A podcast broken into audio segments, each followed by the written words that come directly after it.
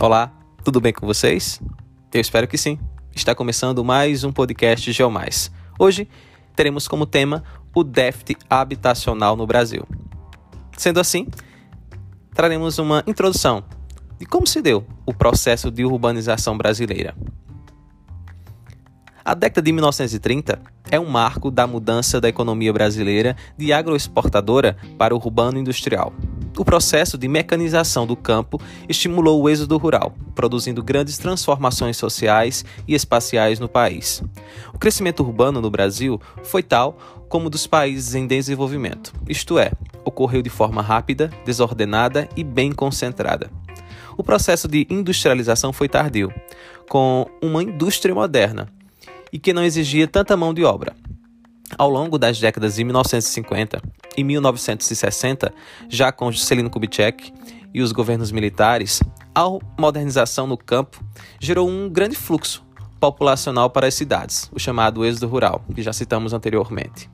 Como não havia emprego para todos, as áreas menos valorizadas, né, como encostas e margens de rios, passaram a ser ocupadas. Vamos entender agora o meio urbano como aspecto de conflitos. O Estado não conseguia planejar a cidade e dotar o espaço de infraestrutura. Assim, as áreas periféricas sem estrutura passaram a ser ocupadas pela população mais pobre, em um processo de expansão da periferia. Com isso, diversos problemas urbanos e impactos ambientais começaram a aparecer nas grandes cidades brasileiras, principalmente nas metrópoles, que atraíam o maior fluxo populacional. Esse crescimento acelerado das cidades sem igual construção de infraestrutura gera um inchaço urbano, denominado macrocefalia urbana. Segregação socioespacial. O que seria isso nesse contexto? Bem, segregação urbana é a fragmentação do espaço a partir da renda.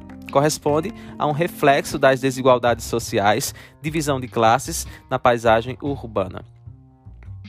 Autossegregação é um processo atual, associado a grandes empreendimentos imobiliários, como os condomínios, em que certos grupos sociais com elevado poder de compra se isolam ou se concentram em determinadas áreas.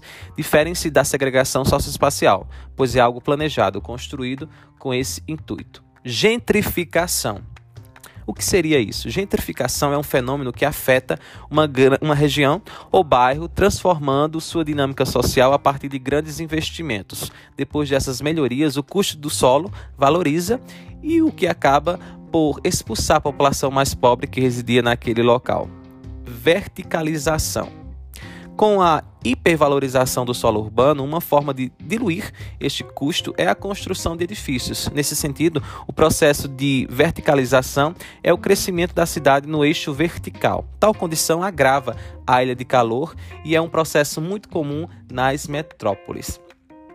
Déficit habitacional. Chegamos ao ponto principal desse podcast. Segundo dados divulgados pelo IBGE, em 2010, cerca de 11 milhões de habitantes no Brasil vivem em moradias inadequadas, como favelas e invasões, o que equivale aí a aproximadamente 6% da população. Mas não é por falta de imóveis construídos, o problema é o acesso. Como a desigualdade no Brasil é muito grande, nem todos conseguem pagar os aluguéis e, com isso, recorrem a moradias mais precárias. A economista Ana Maria Castelo, da Fundação Getúlio Vargas, em entrevista para o Valor Econômico, destaca que todos os componentes do déficit habitacional estão em queda, exceto o ônus excessivo com aluguel. O grande desafio são as famílias carentes e de baixa renda, essencialmente dos centros urbanos. Adiciona também que o mercado imobiliário não é capaz de solucionar nesse problema, pois vive da venda de imóveis. Nesse sentido, esse problema dependeria da ação do governo. Então, um ponto importante para se destacar desse déficit habitacional, que é justamente o que ele representa, né? Habitantes, cerca de 11 milhões de habitantes, segundo o IBGE, o IBGE do ano 2010, é, cerca de 11 milhões de habitantes no Brasil vivem, vivem né, em moradias inadequadas, em condições muitas vezes insalubres, como favelas e invasões, e o que equivale a aproximadamente 6% da população, né? Com acesso muito difícil, né? Em moradias aí precárias e contribui cada vez mais para mostrar essa desigualdade no Brasil que é gigantesca, né? Porque nem todos conseguem pagar aí os seus aluguéis e com isso recorrem justamente a essas moradias mais precárias. E agora entramos também na questão da favelização. Né? Então, esses dados que nós citamos demonstram as carências e contradições também existentes no espaço urbano do Brasil o que se expressa espacialmente, né, com o processo de favelização, que é mais comum na maioria das cidades do país. A favelização é a expressão mais acentuada dos problemas de moradia no Brasil pois é em grande parte, né, em maior parte, formada por pessoas que não dispõem, né, não têm condições sociais de erguerem suas casas, né, em áreas de, uh, em áreas mais adequadas. E aí elas constroem em áreas de risco ou não recomendadas, né, sem dispor de serviços públicos básicos, incluindo rede elétrica. E aqui entra um conceito importante utilizado pelo IBGE, que é o de aglomerações ou aglomerados subnormais, que é mais abrangente que o termo favela. Segundo o IBGE, o Instituto Brasileiro de Geografia e Estatística, Aglomerado subnormal é uma forma de ocupação irregular de terrenos de propriedade alheia, públicos ou privados, para fins de habitação em áreas urbanas e, em geral, caracterizados por um padrão urbanístico irregular, carências de serviços públicos também, né, essenciais, e localização em áreas restritas à ocupação.